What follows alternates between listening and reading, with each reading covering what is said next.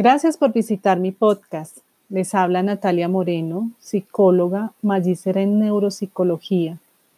Bienvenida familia al sitio donde compartiremos información y estrategias que favorecen el conocimiento de temas relacionados con la salud mental. Ten presente que el contenido del programa no es para diagnosticar o reemplazar a tu profesional tratante, mucho menos tu plan de intervención. En el día de hoy hablaré sobre la culpa, emoción que es común en padres y familias de niños con necesidades educativas específicas. En mis años como terapeuta, me he dado cuenta cómo estos padres están prisioneros de muchos imaginarios que dan explicación sobre el origen, la causa del diagnóstico de sus hijos y entre ellos la responsabilidad sobre el acontecimiento del nacimiento o la aparición de X o Z diagnóstico. Estas explicaciones imaginarias llevan a la sensación de culpa, impidiendo liberarse de esa cadena para asumir nuevos retos y experiencias con mayor serenidad, donde pueden entregar su corazón a sus hijos sin olvidarse de ellos mismos, de los demás y de la bella experiencia que es vivir. Recuerdo cuando una mamá viene a mi consulta y está sosteniendo en su mano un delicioso bombón para su hija de cuatro años con parálisis cerebral. Tanto la madre como yo se nos hacía agua a la boca por querer saborear ese bombón. Y de pronto me dice la madre, mi dulce favorito era precisamente el bombón que le estoy dando a mi hija, pero desde que ella nació no sé qué es el sabor de un bombón. Por eso hoy decidí hablarles sobre el tema plasmando unas cuantas ideas y reflexiones. La culpa se puede describir como una sensación de malestar. Es un sinsabor que alimenta la intranquilidad y desasosiego. Por ser uno mismo el que se sienta en el banquillo de los acusados y se hace su propio juicio sobre lo que cree que se hizo mal, generando un desgaste emocional que puede durar por un largo periodo de tiempo. Es una emoción universal, innata, surge de nuestros aprendizajes infantiles, valores, formas de crianza, se instaura en cada individuo por sus experiencias. Algunos estudiosos del tema la nombran como el guardián de la conducta. Cuando se presentan las causas y consecuencias no son iguales para cada persona. También se puede considerar como una reacción con remordimiento o necesidad de reparar el daño, de forma que la conciencia es un vigilante en alerta permanente y su arma de defensa es el sentimiento de culpa, pudiéndose ocultar para los demás, pero no para nosotros mismos. La culpa está influenciada por factores culturales, sociales, religiosos, familiares y personales. Surge por diversas razones. Por ejemplo, cuando sentimos vergüenza de haber dicho o hecho algo, al hacer daño a otra persona, a reaccionar agresivos, al sentir ira, por arrepentimiento de actuar de una manera determinada, por, por nuestros fracasos, por sentirnos infelices, al no cumplir con nuestras expectativas o con la de los demás, al decir no, al desear el mal, al irritarnos con las personas a quien cuidamos. Por todo lo anterior, la culpa actuaría como una red que atrapa y no nos deja sentir felicidad. Veamos la culpa verdadera versus la culpa falsa. Al activarse nuestro guardián interno y calificar como inadecuada la acción, pensamiento realizado o por realizar, brinda la oportunidad de corregir. Aquí es donde estamos hablando de la culpa verdadera. mientras la culpa falsa está sustentada en hechos que no somos culpables al surgir responsabilidad por el mal ocurrido y ello puede generar un agotamiento emocional, depresión, comportamientos autodestructivos, hasta refugiarse en el alcohol. Ahora identifiquemos el efecto del miedo al que dirán. Hay temor a ser criticados por quienes apreciamos o por las personas que no conocemos y hacen parte de una comunidad que influencia nuestros aspectos de identidad colectiva o individual a través de opiniones, comentarios, ya sean constructivos o destructivos, pudiendo impactar nuestras vidas. Entonces, será nuestra responsabilidad lidiar con ellos para que esto no sea otro factor que hiera el alma. Por ejemplo, tu hijo presenta autismo y están en el centro comercial. Hace una pataleta, llora y se tira al piso porque no le das el juguete de luces brillantes. Tú aplica la técnica de ignorar de acuerdo a las recomendaciones de tu terapeuta después de hacer un análisis funcional de la conducta. Ya habías estado recibiendo entrenamiento, estás poniendo en práctica lo acordado. Y de pronto hay un montón de espectadores haciendo diversos comentarios. Nadie sabe el porqué de tu reacción, pero tantos ojos encima van haciendo que se te vayan subiendo los colores a tu rostro. Fluyan un montón de emociones entre esas la culpa porque estás dejando a tu hijo llorar. ¿Cuáles serían los caminos que pudieras seguir? Uno, estar convencida que hay que aplicar ese recurso para extinguir el comportamiento. O dos, hay tantos espectadores que paran la conducta de tu hijo dándole el juguete. Aquí es donde las terapias de intervención requieren reforzarse en dos dimensiones. Una para los niños adolescentes y otra para los padres que requieren tomar decisiones drásticas como dejar que su hijo llore, puesto que si hay conductas que no se empiezan a erradicar tempranamente, las consecuencias podrían tener implicaciones más serias. Entonces, en estas situaciones tendrás culpa por no dar a tu hijo lo que quiere o tendrás culpa porque no has sido capaz de manejar sus conductas.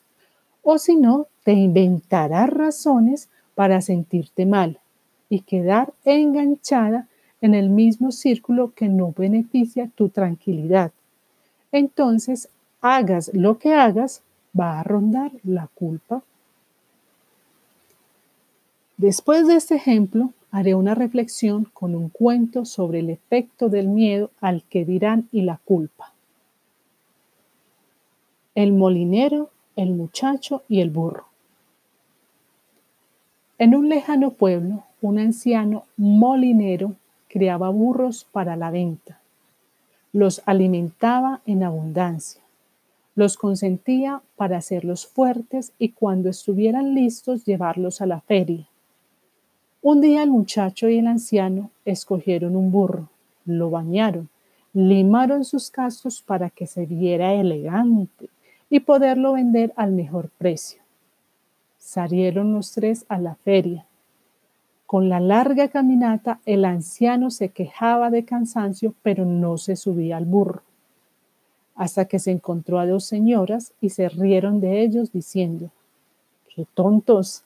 El anciano está cansado y no se subió al burro.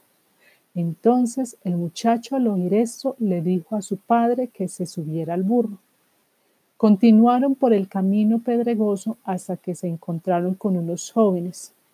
Se burlaron de ellos y dijeron, ¿cómo es posible que esté montado en el burro el anciano y no el muchacho que es el más débil? Dicho esto, el anciano se sonrojó se bajó del burro y le dijo al muchacho que se montara. Continuaron el camino y se toparon con unos ancianos que le gritaban al muchacho, ¿no te da vergüenza que el anciano esté caminando y tú estés montado en el burro? Dicho esto, el muchacho se sonrojó y le propuso al anciano que se montaran los dos y continuaran el camino, hasta que apareció el guardián de los animales y les dijo, ¡qué bárbaros! ¿No les da pesar del burro cargando tanto peso? Inmediatamente los dos se bajaron y para que el burro no se cansara, le ataron las patas y se lo llevaron sobre sus hombros. A la entrada de la feria se dieron cuenta que detrás de ellos había una gran muchedumbre burlándose al verlos cargar a un burro, sabiendo que el burro está hecho para cargar al hombre. Con lo sucedido, el anciano dijo estas palabras. Es imposible a todos complacer. Primero empezaré por reflexionar sobre mis decisiones y por qué las haré. Preguntémonos sobre la culpabilidad o no de cada persona del cuento y cómo cada uno tenía su propia conciencia. Volviendo a la escena de la pataleta que describimos eh, anteriormente, donde hay un público a la expectativa, observador y crítico de tus actos, reflejan la facilidad con que se puede ser víctima de comentarios y prejuicios, ya sea por sí mismos o por los demás. Los sentimientos de culpa también pueden ser fomentados durante mucho tiempo por información externa, periódicos, conocidos, profesionales, noticias, pues dan sus propias versiones sobre el origen, las causas del diagnóstico del chico o del adolescente, incrementando esa sensación de debí o no debía ser, lo cual no resolverá nada. Por el contrario, incrementará el malestar afectando la salud mental. Recapitulemos. 1. La noticia de ser padre de un hijo con necesidad educativa específica puede estar encadenada a diversas emociones, entre ellas la culpa, pudiendo ser consciente o no.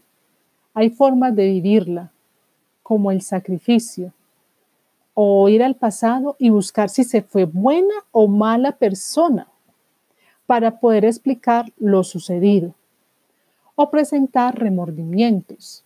También se generan acciones de sobreprotección compensatorias impidiendo que ese hijo pueda crecer, madurar a su propio ritmo, ser más autónomo e independiente. 2. La conciencia es el guardián de la culpa, quien permite corregir y mejorar. 3. Los padres presentan culpa cuando los hijos no responden a las expectativas sociales.